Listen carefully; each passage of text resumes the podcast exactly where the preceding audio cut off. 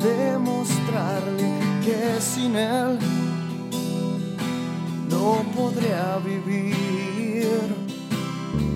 Se agregaban muchos años juntos muy acostumbrados a creer que todo iba bien,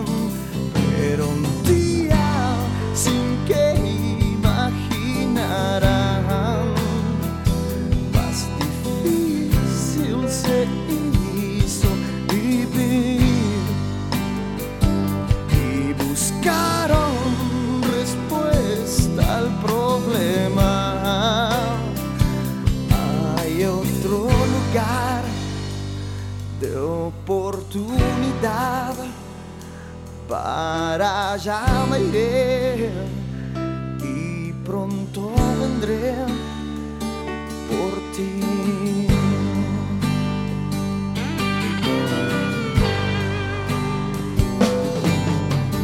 No pasaron dos semanas y él pronto encontró un trabajo, todo estaba bien. Decía un papel ya le mandaba lo primero que ganaba y ella se sintió orgullosa de él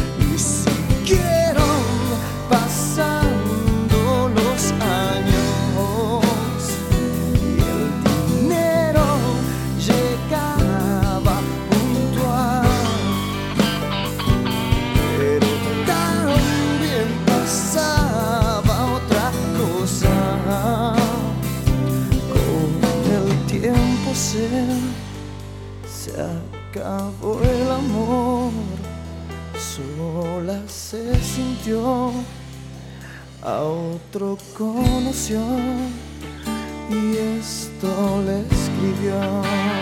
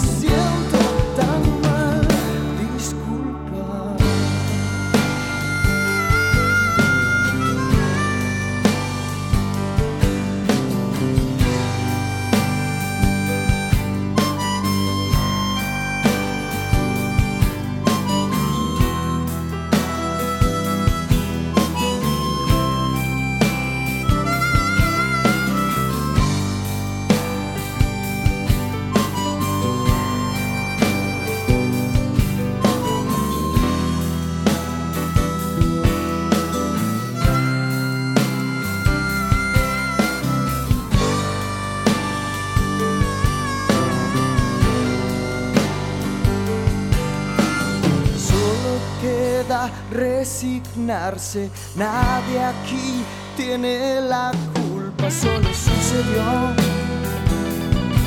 Y algo lo forzó.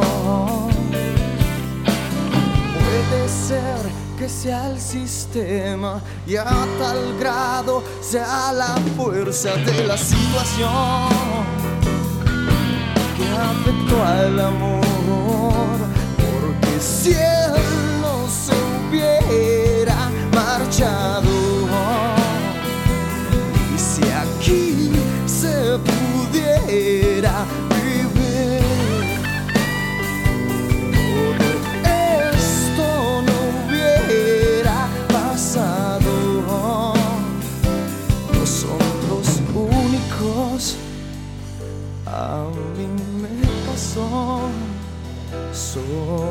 se sintió, a otro conoció y esto me escribió.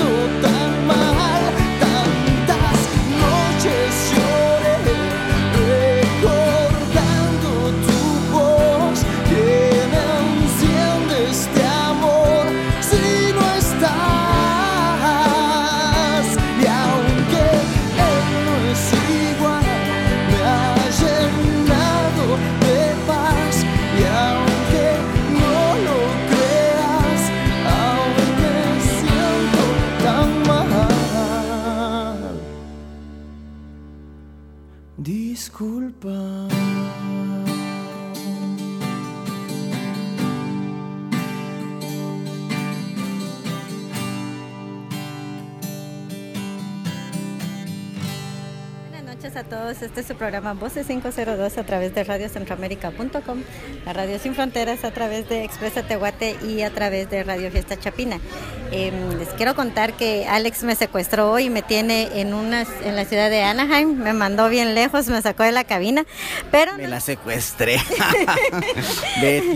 Pero eh, les quiero comentar que andamos bien contentos porque venimos a encontrarnos a otro paisano. Últimamente hemos estado saliendo mucho de la cabina porque me fascina venir a perseguir artistas guatemaltecos y hoy sí les he de decir que me viene a encontrar a alguien que nos trae muchísimos recuerdos tan bonitos del una de las de una muy buena banda en, Guatemala que yo sé que con la primera rola que van a escuchar ustedes ahorita van a empezar a, agarrar el cafecito porque van a querer saber mucho, pero muchísimo de la vida y de lo que de los secretos de Rolando López, a quien muchos conocen como el niño y que él realmente el niño, el kid, el kid también le dicen.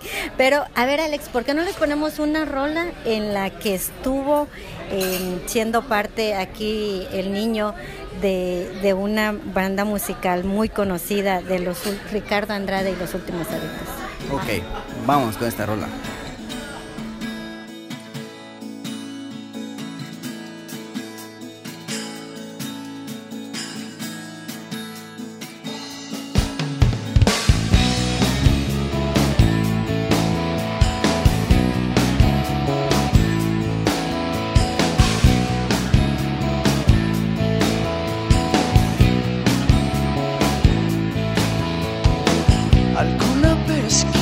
De dónde viene esa luz que me hace verlo todo al revés y me hace sentir mejor cuando me siento solo, cuando no sé ni quién soy, cuando me quedo despierto imaginando que estoy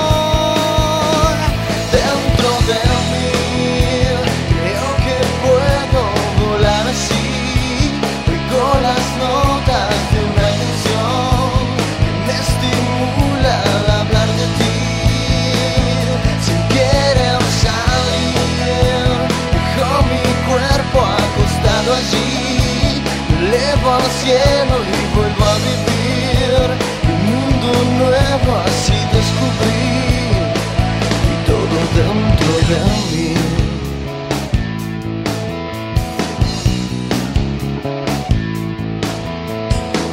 Hablar sin voz parece perfecto cuando escucho tu interior. Y no tener que buscar palabras para hablarte de mi amor. Es como tener paz interna o salir de una prisión. Más allá de las cosas ciertas, imagino que estoy dentro de mí. Creo que puedo volar así, con las notas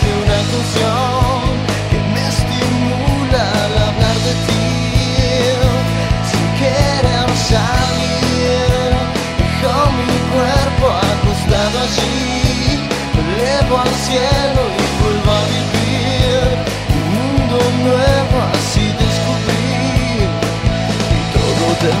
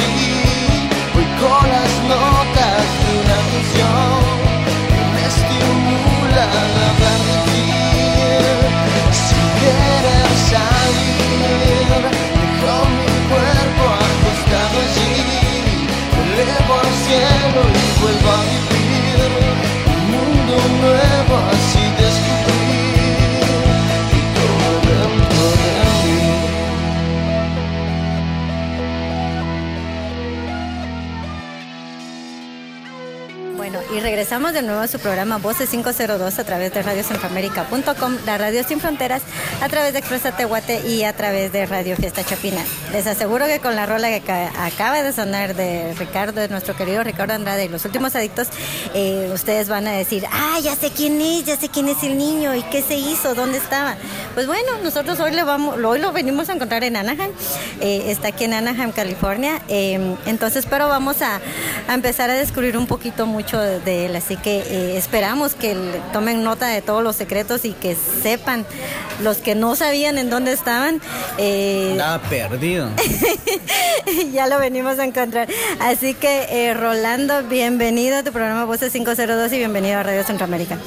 Muchísimas gracias Betty y Alex por la, por la invitación y pues por tomarse la, la molestia de, bueno, yo sé que para ustedes no es molestia, pero eh, y la tarea de ir, de ir pues prácticamente a, a buscarlo a uno, ¿verdad?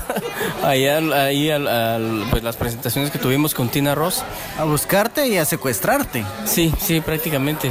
Pero muchas gracias. Para mí es un gusto. Es un gusto estar aquí platicando hoy con ustedes y pues contar un poquito de, de, pues, de la trayectoria que, que he venido haciendo y de pues, la, la tarea que he, estado, que he estado realizando estos últimos años. Sí. A ver, eh, Rolando, yo no sé mucho de tu vida. Yo te vi en una banda muy conocida en Guatemala, pero te, vi, te veía ahí tocando la guitarra. Contame un poquito así en resumido cómo nació tu gusto por la música. ¿Cómo llegaste a parar a esa gran banda? Bueno, pues mi gusto por la música realmente nació desde, desde muy pequeño. Mi papá trabajó en una casa disquera en Guatemala muy conocida, era Dideca, discos de, discos de Centroamérica. Desde pequeño yo lo acompañaba al estudio, sí, y ahí me ponía, me metía debajo de la consola y escuchaba las grabaciones que se hacían en ese entonces. Y fue, bueno, fue hasta después que me empecé a interesar por la, por la guitarra, por medio de una tía.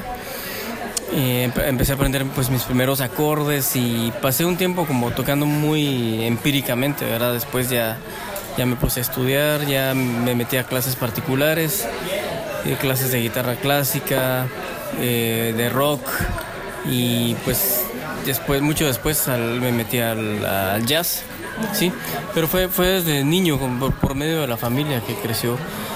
Un grupo que me impactó muchísimo fue Kiss en su, en su momento. Kiss me, me- cambió la vida, creo yo. Desde verlos me pareció algo increíble, así, muy impactante. Sí. Después, bueno, vinieron otros grupos como Black Sabbath, también los Doors, eh, Metallica y ya posteriormente otros artistas dentro del mundo del clásico y del jazz. ¿Y cómo fuiste a parar a los últimos adictos? Ah, eso- esa parte me faltó. A los últimos adictos fui a parar porque yo conocí a Taz en un momento en que pues yo eh, empezaba como a buscar con quién, con quién tocar, ¿verdad? Taz ya tenía una trayectoria muy larga de, de haber tocado con Nitrium, y con e incluso con creo que bueno con Bohemia no con Bohemia Suburbana uno había tocado pero había tocado mucho tiempo con la banda Itrium que fueron pioneros en realidad en una época del rock en Guatemala y pues ya lo conocí empezamos a tocar juntos eh, formamos un grupo que llamado Metamorfosis eh, después eh, formamos, bueno, después ya nos dejamos de ver un tiempo y de ahí resultó que Ricardo Andrade se había salido de estrés o había entronado. Hasta el momento nunca supe ni me interesó mucho por qué, la verdad. Pero después ya como que, ah, bueno, ya a partir de, de ahí nació una amistad con Ricardo. Este, mm, Taz, Taz fue el que me lo presentó, ¿sí? Fuimos a su casa una vez y ahí empezamos como a, él nos empezó a, mostrar las canciones que se iban a grabar después con los últimos adictos y yo pues empecé como a improvisar, a, tratar de, ver qué, qué quedaba guitarrísticamente o, musicalmente hablando y pues hubo buena, buena química, ¿verdad? Que yo creo que es algo bien importante que la química se dé, no, no podemos forzar puede haber un muy buen músico con un muy buen compositor, pero si no hay química, eso no, no va a servir. A ver, eh, yo te vi en muchas, en algunas ocasiones, en algunos toques, eh, música realmente que yo creo que Ricardo Andrade, Los Últimos Adictos, es uno de los íconos del rock guatemalteco en la época de los de los noventas. Eh, me imagino que han de ser muy lindos recuerdos lo que vos tenés de esos toques, pero ¿Qué sentías vos siendo un chavo ver todo ese movimiento que se levantó en Guatemala del rock guatemalteco? Pues para mí era como una energía increíble, que algo que, que en su momento, o sea, yo creo que no, no he vuelto a sentir ese tipo de energía, sí, que había del público tan, tan entregado hacia, hacia el grupo hacia el, hacia el artista, ¿verdad? En ese caso, estar tocando en, los escenarios de Guatemala, de El Salvador, fue, fue una experiencia muy gratificante. No, no, a veces siento difícil describirlo porque es una sensación que se volvía como casi adictiva, ¿verdad? Estar, o sea, esa emoción de sentir que la gente saltaba, que coreaba las canciones. Yo creo que a veces no, no lograba como realizar o, darme cuenta de, lo que eso significaba en su momento, ¿verdad? Porque uno muchas veces toma las cosas por, por sentadas y no sabes, no sabes qué, qué, qué puede pasar después. ¿sí? Y en ese momento pues yo, yo lo disfrutaba, eso sí, sí lo disfrutaba. Bueno, pues te comento que sí nos hacían igual disfrutar a muchos de nosotros porque yo sí estuve en uno que otro toque por ahí. Ya ni me acuerdo en dónde, pero buenísimos y es música que así en mi época como, como yo lo disfruté, me imagino que también aquí Alex y muchas de las personas que nos están escuchando nos piden la música de, Ricardo Andrade, Los Últimos Adictos, y qué bueno saber de tener tus, tus expresiones y, sí, tus, tu experiencia de, haber sido parte de una banda tan, pero tan eh, reconocida en Guatemala. Ahora ya cuéntanos, em, Rolando, ¿cómo es sido tu vida después de la desaparición ya de los últimos adultos? Bien, este, bueno, mi vida musicalmente hablando, digamos, este, bueno, después de la desaparición de los últimos adictos, tuve como, bueno, era lógico, era de esperarse que hubiera como una crisis muy fuerte, ¿verdad? A, todos niveles, ¿sí? Eh, no, no es como que hacerse la víctima, porque, bueno, pero al final fue una experiencia bien dura. O sea, en una banda es como una familia, como eh, se forma una relación y se forman lazos muy estrechos con los miembros. Entonces, si de repente alguien llega a faltar, y más en circunstancias tan trágicas, pues hay una pérdida irreparable, ¿verdad? Hay una pérdida irreparable, hay un proceso de luto, hay sentimientos encontrados, hay rabia, hay enojo, hay desesperación, ¿sí?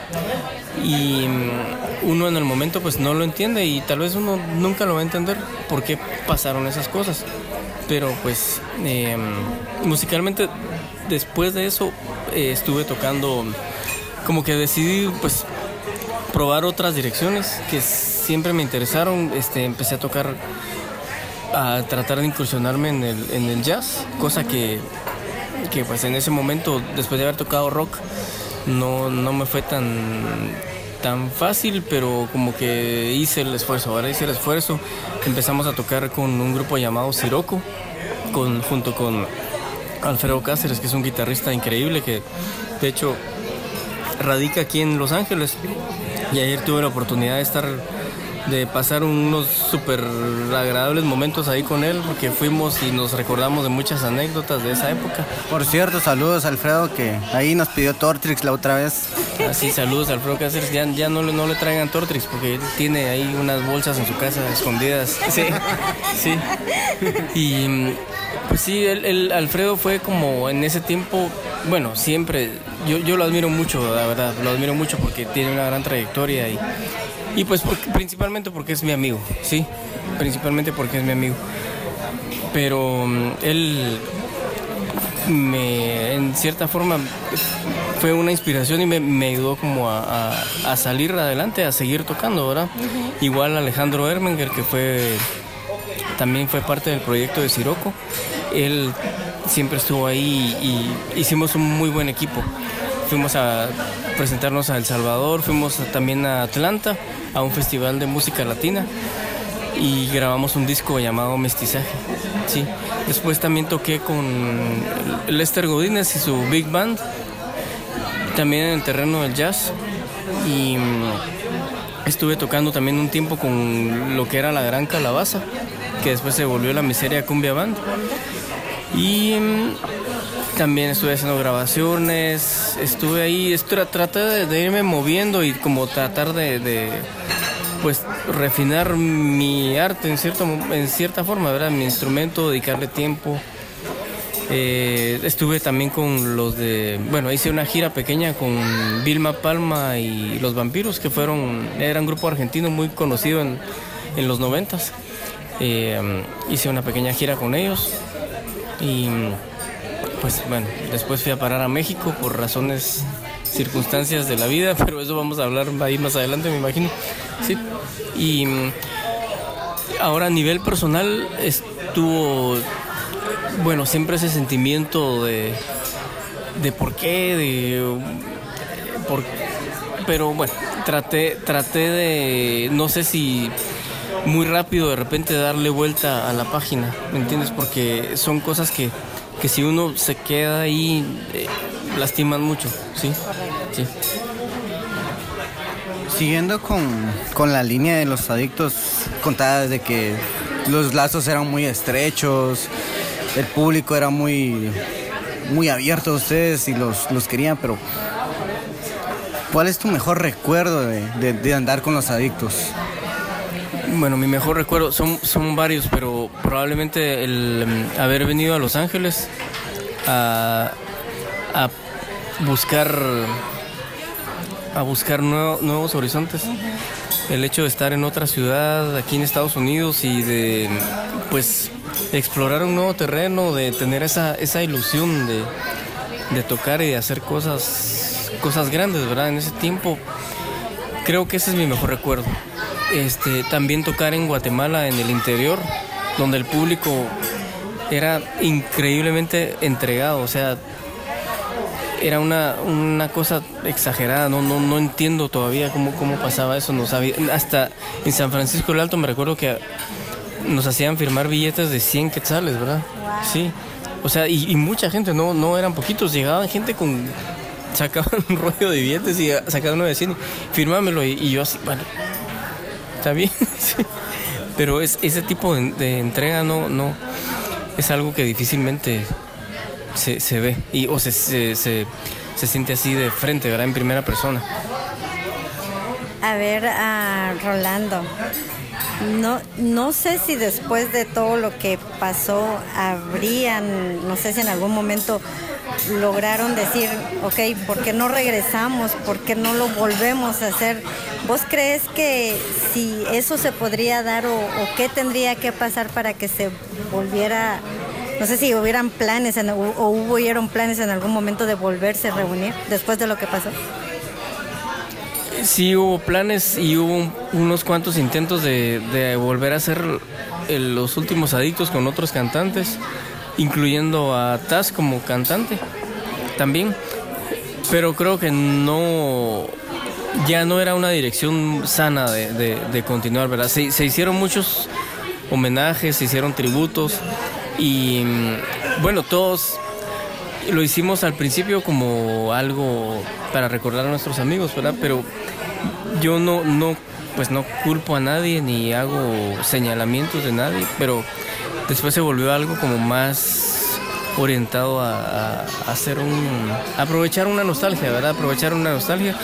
Yo lo digo porque yo también participé en eso, ¿verdad? O sea, y no, me da pena decirlo, pero creo que, que los ciclos tienen que tratar de cerrarse, ¿sí?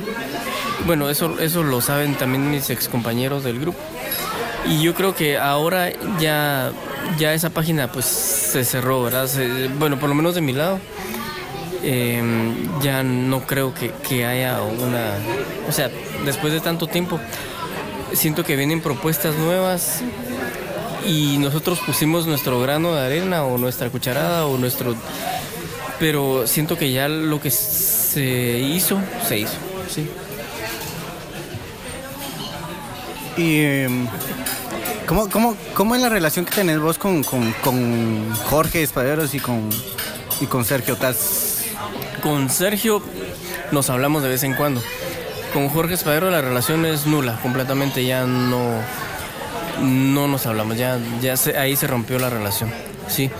Este, con Taz nos hemos visto, eh, hemos platicado, hemos tocado juntos y bueno, de hecho la última vez que fui a Guatemala, a fin de, del año pasado, el 2015, no nos pudimos ver porque bueno, hubo el tiempo no, no, alcanzó, pero bueno, no, no hay tantas excusas en realidad. No, siento que también faltó comunicación, faltó comunicación. Y no lo digo porque haya ningún problema entre nosotros ni nada, sino que em, probablemente uno dice, bueno, eh, eh, uno da por sentado que sus amigos de repente están ahí, ¿verdad? Y, vas a, un, a tu país y no los ves se queda ese, ese, sentimiento como de vacío. Dices, ah, bueno, ¿qué, pasó? ¿Por qué no nos vimos? Y, él también, bueno, ¿por qué no nos vimos? estuvimos platicando hace poco y bueno, hay que verse, hay que... Eso es algo que he aprendido tal vez en un tiempo corto hacia acá, tratar de, de cultivar las amistades, ¿verdad? Es una relación de doble vía y, y, y Contás, pues es una persona que siempre siempre estuvo ahí por mí y, e hizo mucho por, por mí. Yo, yo lo recuerdo con muchísimo cariño, Taz. También me imagino que has de recordar también a, nuestro querido Richie, que, ahora pues desde el cielo nos, nos, nos dejó su herencia. Eh, en tus composiciones, ¿nunca escribiste algo en memoria de, de, Richie? Yo nunca escuché nada en, en, eso, pero me queda la duda de que si alguno de sus compañeros pudo haber escrito algo. Sí, eh, no, yo no, personalmente no lo hice porque no... Eh, yo compongo música, pero, pero no compongo música con letra. En realidad estoy más orientado a lo instrumental, al jazz, a la fusión y todo eso, que es lo que a mí me gusta, pero bueno, me gusta toda la música en realidad, pero es como, como mi especialidad, eso. el que hizo eso fue Sergio, Sergio Fernández Taz, hizo un disco como muy enfocado en la dirección de los últimos adictos y, con canciones con las que él, él trataba de, desahogar muchos sentimientos que, que, fueron resultado de todo lo que ocurrió. Y yo, yo le ayudé ahí a grabar las canciones del disco. ¿Qué te parece si ponemos un corte musical con algo que, para compartirle a todas las personas, para que escuchen también algo de Siroco? Porque yo ya lo escuché, de hecho yo ya tengo el disco gracias a, a mis amigos, a Alejandro y a, mm, Alfredo. y Alfredo Cáceres. Entonces, eh, ¿qué te parece si escuchamos algo de ese disco? ¿Qué nos puedes recomendar de ese disco? Sí, les voy a recomendar el tema que se llama Tostón que está en el disco de Siroco. Este disco lo grabamos en el 2004, ¿sí? Y mm, tuvimos como mucha eh, fue una etapa de como de mucha creatividad y, mucha química musical entre, entre los tres, éramos tres guitarras. El estilo del disco no tiene nada que ver con los últimos adictos, ¿sí? Es un estilo jazz flamenco, tres guitarras acústicas y percusión. Y bueno, también estaba en el bajo Luis Pedro González. Eh, Alfredo Cáceres en la guitarra flamenca, Alejandro Ermenger en la guitarra acústica de nylon y su servidor Rolando López en la guitarra acústica de cuerdas de, de metal. Sí, Luis Pedro González en la percusión, en la percusión y en el bajo. Pero yo ando bien regalón hoy, así que regálame otra rola. Bueno, está eh, Tostón y también, bueno, el, el disco se llamaba Mestizaje. Ahí hicimos un arreglo de una canción llamada Bésame Mamá. Eh, un, un arreglo como en el estilo Latin Jazz. Entonces esa canción también se la recomiendo. Ok, entonces regresamos, Betty.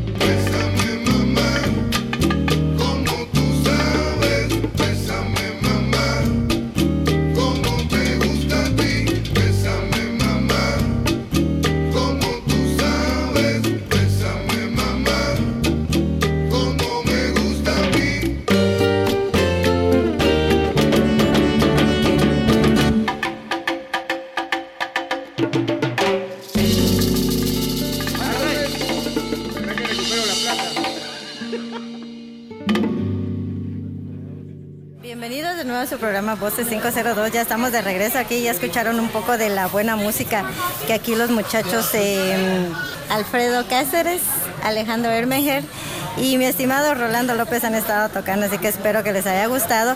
Eso fue un poco del disco que se llama Siroco, que también ya va a estar sonando aquí en nuestra programación. Así que muchos conocen a Rolando como el niño o como el kid, ¿verdad? Lo que no sé es por qué le dicen así, yo creo que le vamos a preguntar ahora que lo tenemos aquí y porque yo nunca supe por qué le decían así. A ver, a ver, a ver, a ver. Contanos, eh, Rolando, ¿a qué se debe tu, tu apodo, tu nickname? ¿Por qué te dicen Mi el niño? apodo Nunca, su- nunca te pude niño. preguntar antes. Sí, fue porque, porque cuando, digamos que conocí a Sergio, a, a Taz, eh, yo tenía en ese entonces 17 años, 17 años, sí. Y mm, como que siempre tuve, bueno, ahí sí que cara de, de niño, dice, es lo que te dicen a mí, pero... Entonces, em, como que él pensaba que yo tenía menos edad, ¿verdad? Y le dije, bueno, tengo 17 o di- bueno, 17, entre 17 y 18 estaba ahí en ese entonces. Y él automáticamente me puso el niño, así en ese entonces. Y como que se empezó a... a- ya todo el mundo no me decía mi nombre, el, el niño o el kid. Él te bautizó. Él fue el que me bautizó, sí. Ahora ya sabemos quién pone apodos, así que no se le acerquen. A ver, contanos, ¿cómo fue que decidiste salir de Guatemala?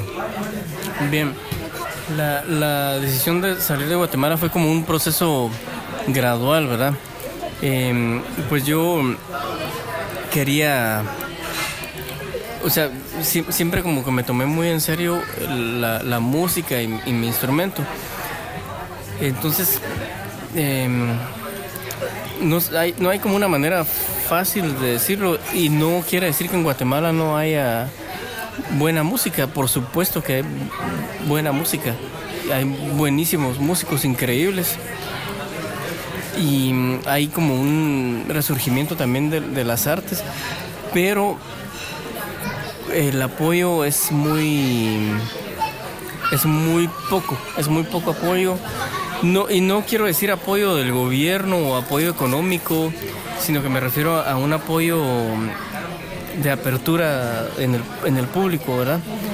O, de, o en la misma sociedad. El, el- a veces por ser músico lo tachan a uno ahí de, pues primero de loco, ¿sí? De que este, ah, es, este es solo una cuestión, una su chingadera que tiene ahí por, por un tiempo y luego se le va a pasar, ¿verdad? O de alguien que, que está como desconectado de, de lo que es la realidad y tener como un trabajo estable y todo lo que ya sabemos que no quiere, bueno, para un artista son, eh, los valores tal vez son, son a veces distintos, ¿sí? Y no quiere decir que, que sean, que sean malos.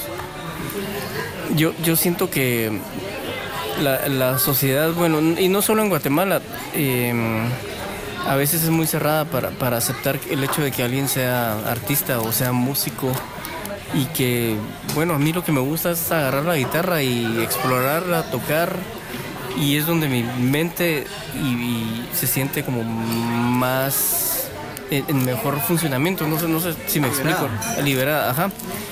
Entonces, em, yo traté de buscar otras oportunidades en, en otro lugar, ¿verdad? En este caso fui a México, no, no era que tuviera como planeado ir a México en sí, salió la oportunidad de ir, empecé por tres meses y eso se extendió a ocho años que llevo ya en, en México. Gracias a Dios no me ha faltado nunca pues el trabajo allá y mm, he tocado en, bueno, he hecho, he hecho grabaciones, he tocado en bodas, en, en bautizos, he tocado en, en lugares grandes allá con em, distinta gente, en bares, eh, he hecho grabaciones, arreglos, este, hasta partituras. Estoy dando clases actualmente en una escuela, sí, de que es una licenciatura en música. Yo soy parte de, los maestros que dan clases en la, en la carrera de licenciatura. He, compartido con muchos alumnos, eh, con mucha gente joven que está iniciándose en la música o que ya tienen algo de experiencia y de repente necesitan una, necesitan una una dirección o una guía, ¿verdad? He tenido el gusto de, pues de, interactuar con muchos, muchos chavos. Em, y bueno, pues eso, de eso se trata en, realidad, de ir buscando más oportunidades, ¿verdad? Más y más caminos por recorrer. He tenido oportunidad también de aprender de mucha gente allá, ¿sí? Y bueno, pues ahí sigo en México. Tienes buen campo en México porque sí hemos sabido de que México sí tiene muchísimo campo y qué bueno que estás ahora, ya sabemos de que también es maestro de música y está ahí eh, con, los jóvenes, era lo que estábamos platicando ahí fuera de micrófonos. Nosotros también ya me estaba contando la historia de que allá está radicado en México. Andar de chismosa? No, no es de chismosa, yo solo pregunto y él me contó. No, es una chismosa. Así que qué bueno entonces.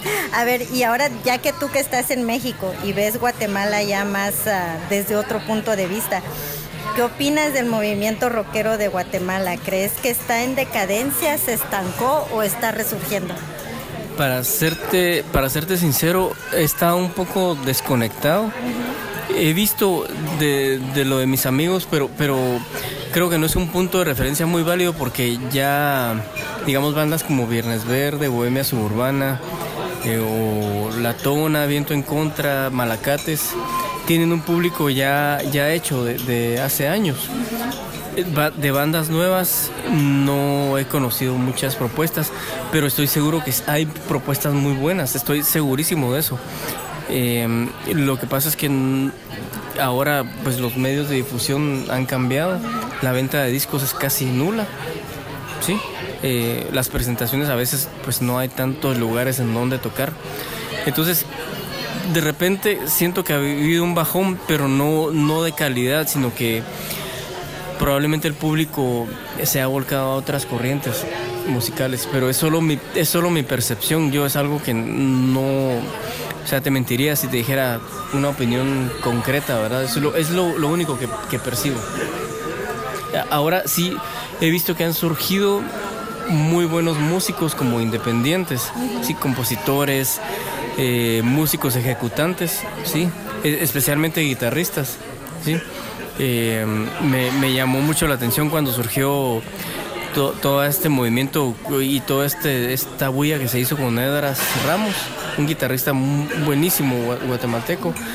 Y también Julio, Julio Valle, que es otro guitarrista que, está chavísimo y yo lo admiro mucho porque siento que ha avanzado, igual que Edras, han, han avanzado mucho en su instrumento y traían como mucho talento natural, ¿verdad?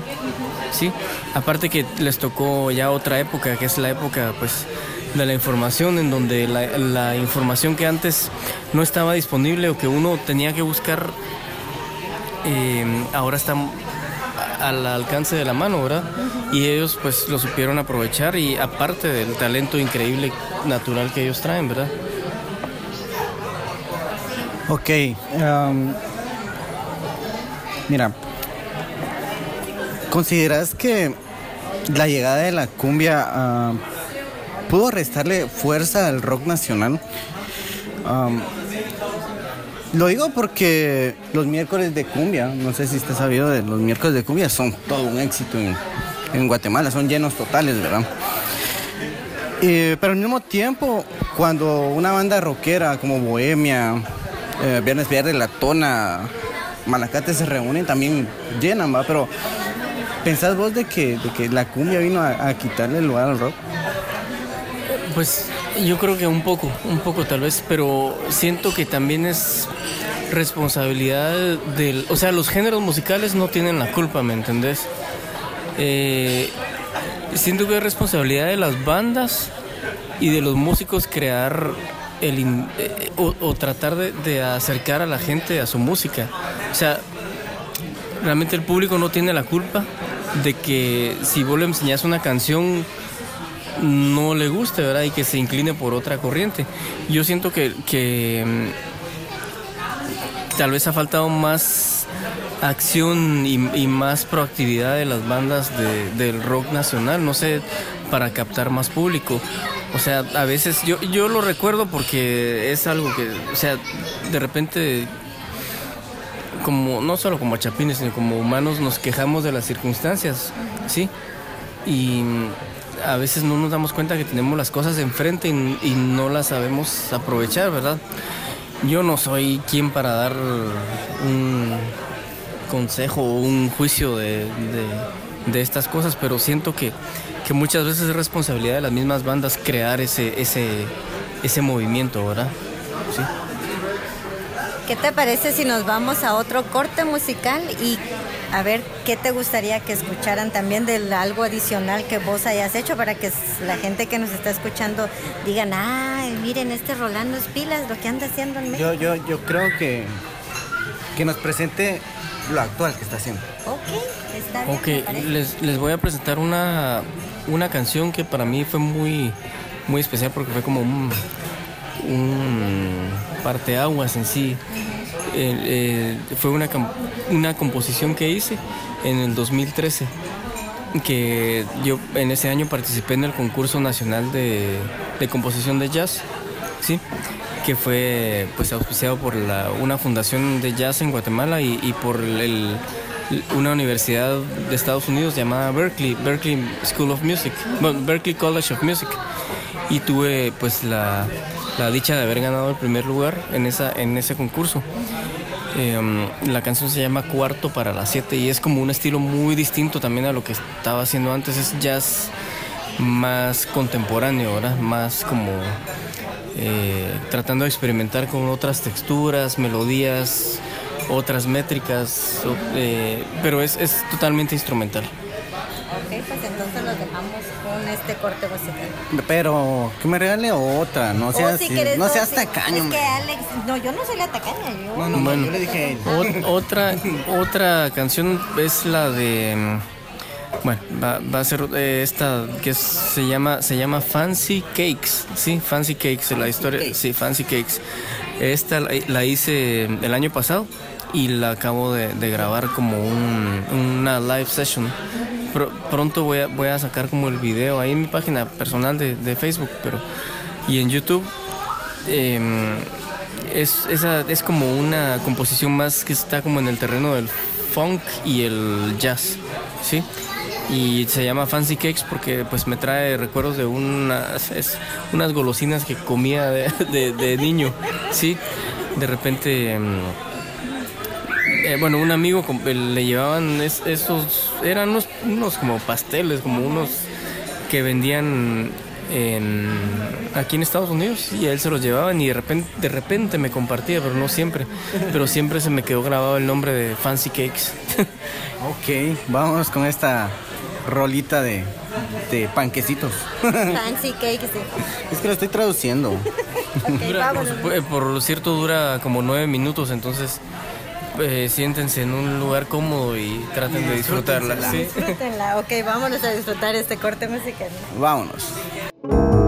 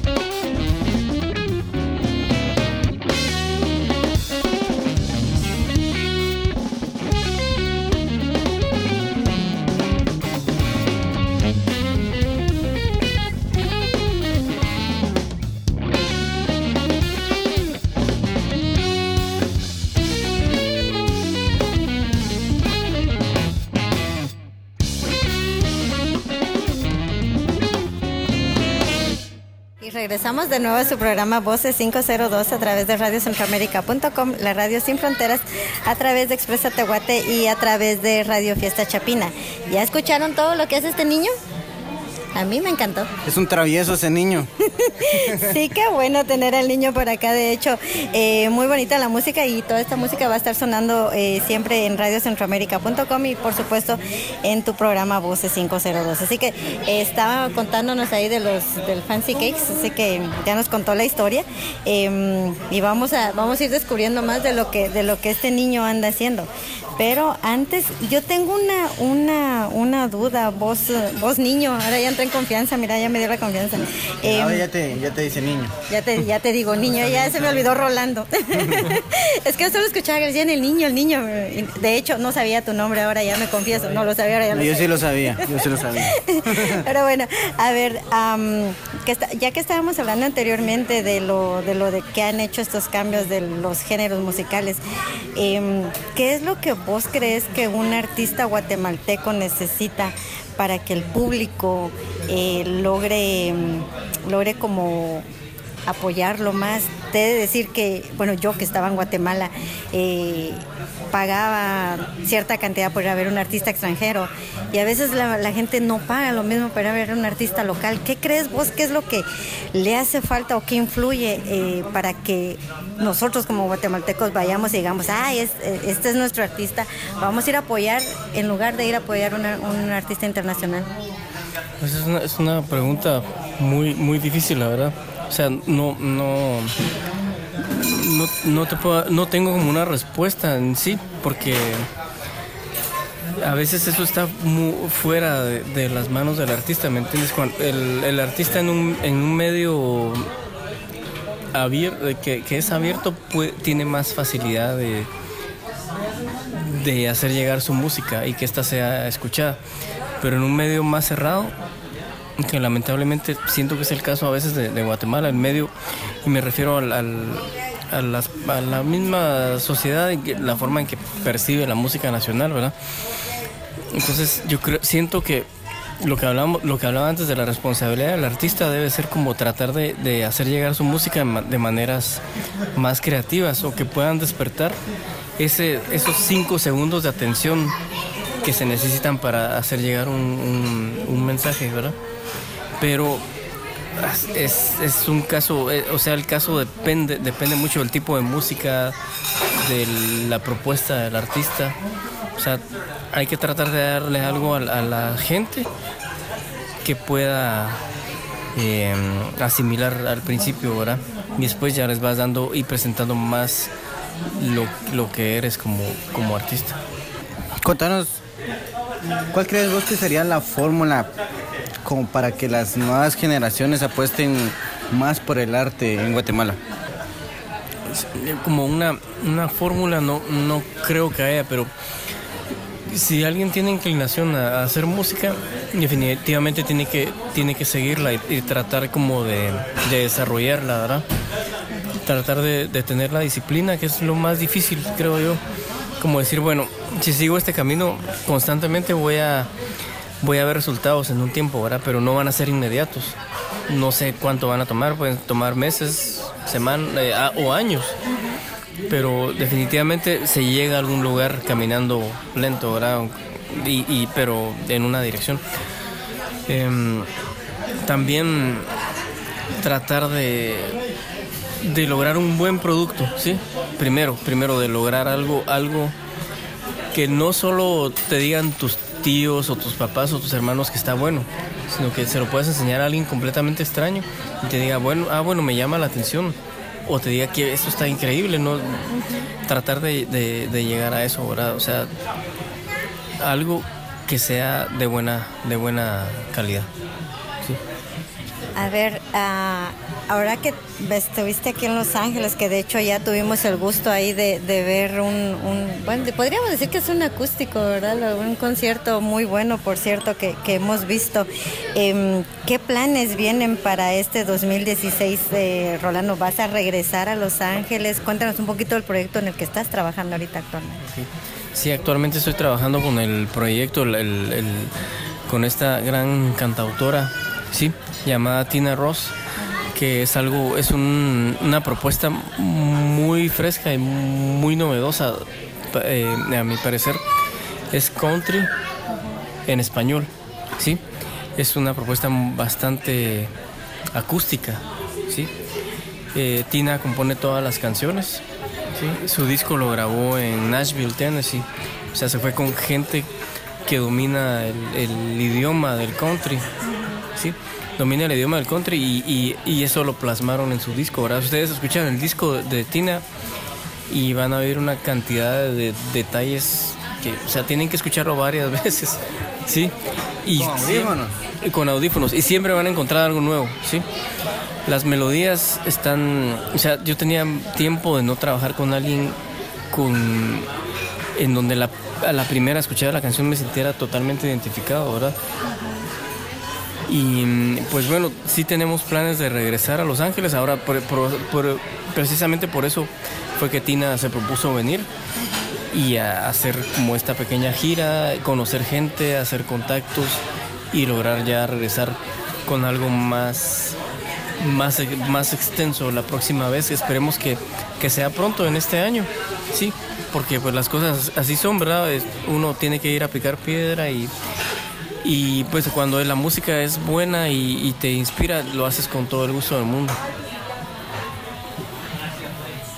Bueno, pues entonces, ¿qué te parece si ya para despedirnos em, ponemos? Me gustaría que, escucharan lo que nosotros estuvimos compartiendo hoy en la noche, escuchar algo de la propuesta musical de, Tina. ¿Qué nos puedes recomendar de ese Bien, eh, miren, del disco de Tina Ross les voy a recomendar la, primera canción que es, bueno, el primer sencillo que es Lobo Gris. En este disco solo quiero aclarar que, yo no, no, toqué, en este disco no participé como músico, ahora estoy acompañando a Tina, pero el disco lo grabaron en Nashville, Tennessee, sí, como ya, lo había dicho. Y mm, esta canción del Lobo Gris se la, se recomiendo, o sea, escúchenla, escuchen la letra, los arreglos y cómo la canción se va desarrollando, ¿verdad? Es algo, a mí se me hace muy, muy interesante. Aparte lo que dice está súper eh, profundo, ahora llega, a mí me llegó, me llegó mucho al, alma en sí, Al hueso. Al hueso, sí. Y la otra canción que les recomiendo podría ser la de Mentiras Blancas. Mentiras Blancas, que es una, una canción que habla sobre esas pequeñas mentirillas que a veces pues dicen las personas con tal de no herir y al final resultan ser se resultan ser tantas que se derriba el. Se, se, pueden derribar hasta amistades o relaciones por, por eso. Por las pequeñas mentiras blancas. Bueno, Rolando, pues entonces te deseamos el mejor de los éxitos. Ya sabes que Radio Centroamérica Voces 502 es tu casa y te vamos a estar esperando para cuando regreses en el transcurso de este próximo año. Pues yo les agradezco muchísimo el espacio y, les deseo también todo lo mejor en todos los proyectos que, que, emprendan este año. Y esperemos pues ya la verdad vernos vernos muy pronto por acá. Y muchos saludos a toda su audiencia en donde estén porque sé que tienen mucha audiencia pues en muchas partes. Y bueno pues los invito a, a seguir el programa el programa y, y pues quiero también invitar a pues a ver, bueno, si se pueden meter a YouTube, busquen Rolando López eh, guitar o guitarra. Busquen también a Tina Ross, Tina Ross Mex, ¿sí? Y, y ahí pues voy a, vamos a estar poniendo de lo que, lo que estamos haciendo ahora en México. Ok, entonces sí vamos a estar ahí al pendiente de todos los proyectos que vienen. Y Alex, entonces te veo la próxima semana. Yo creo que sí. Ok, bueno. Si no, nos vemos en el espejo. bueno, entonces los vamos a dejar con eh, estas dos rolas de, Tina, que es realmente una artista muy buena, que la vamos a estar poniendo ya de hecho en, Radio Centroamérica. Y yo creo que Alex ahí se va a ingeniar algo más adelante para el programa. Así que los esperamos la próxima semana en su programa Voces 502 a través de radiocentroamérica.com, la Radio Sin Fronteras a través de Expresa Tehuate y a través de Radio Fiesta Chapina. Adiós, Betty. Buenas noches.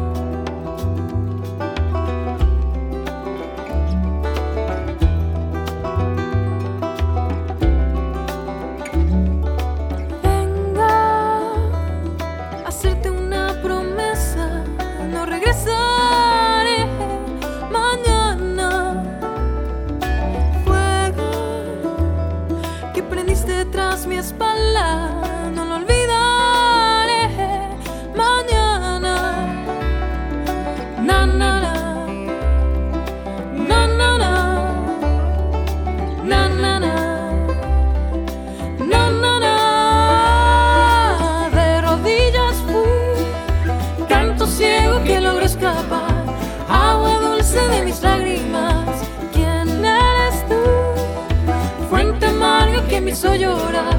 Viaje en hacia mi propia paz. Me convertí en lobo gris. Me has hecho lo que soy hoy.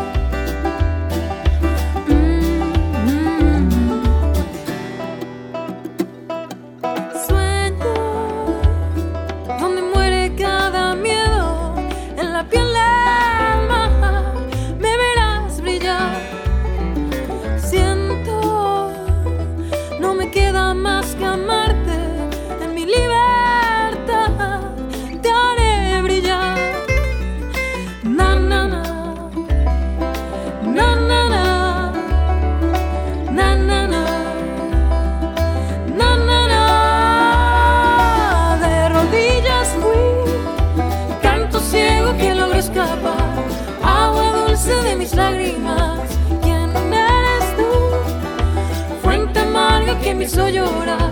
Viaje en largo hacia mi propia paz.